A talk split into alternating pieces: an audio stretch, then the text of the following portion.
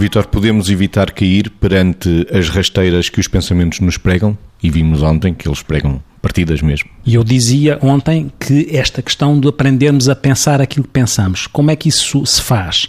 É evidente que às vezes faz-se de uma forma muito operacional, quando nós não temos isso integrado e interiorizado, às vezes nós, em psicoterapia, convocamos as pessoas, se for um modelo mais cognitivo ou comportamental, a fazer registros daquilo que elas pensam, daquilo que sentem com o que pensam e como é que agiram, para que de, de alguma forma consigam olhar e interpelar-se e encontrar alternativas e argumentar acerca daquilo que identificam, porque o primeiro passo é a identificação desta relação pensar, sentir, agir.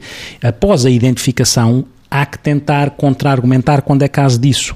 E quando eu digo contra-argumentar, é mesmo isto, é um debate argumentativo que se faz, ou que se pode aprender a fazer, onde eu diria que três variáveis de argumentação podem ser equacionadas. Uma e é interessante se fizermos isto. Uma é uma, uma, argumentação empírica, que é ver se de facto aquilo aconteceu na realidade ou está a acontecer na realidade, ou se não é uma construção mental.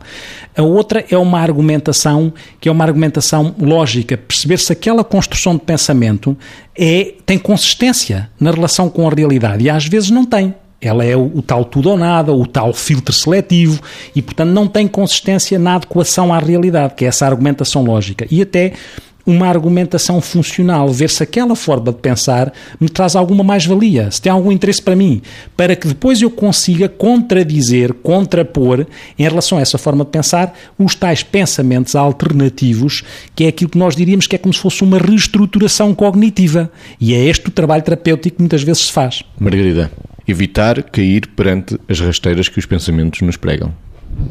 Para além de todos estes aspectos que, que o Vítor falava e que são uh, trabalho uh, naturalmente feito em psicoterapia, temos de perceber também que uh, o evitamento da queda perante os pensamentos depende muitíssimo da capacidade que temos de não só pensar o que pensamos, no fundo de meta-pensar, como de trabalhar isto em enquadramentos psicoterapêuticos, como também de ter um certo treino de vida para irmos discernindo acerca da qualidade de como conseguimos estruturar os padrões do nosso, da nossa componente cognitiva, se quisermos assim.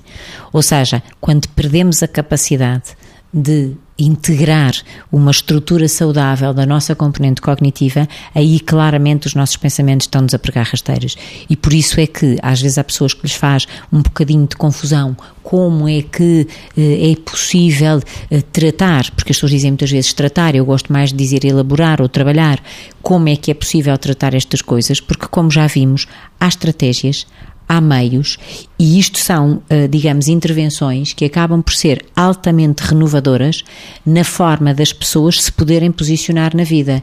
E não estamos a falar só daquilo que as pessoas conseguem conquistar pragmaticamente para uma situação. Estamos a falar de novos padrões adquiridos que podem fazer toda a diferença, muito transformadora, na qualidade de vida das pessoas. E se melhorarmos com isto a, a, forma como a pessoa se relaciona consigo mesma, com os outros e com a própria vida e tudo o que ela nos desafia, claramente estamos a evitar que os pensamentos nos preguem rasteiras, porque verdadeiramente, se não forem elaborados, eles podem mesmo pregar-nos rasteiras.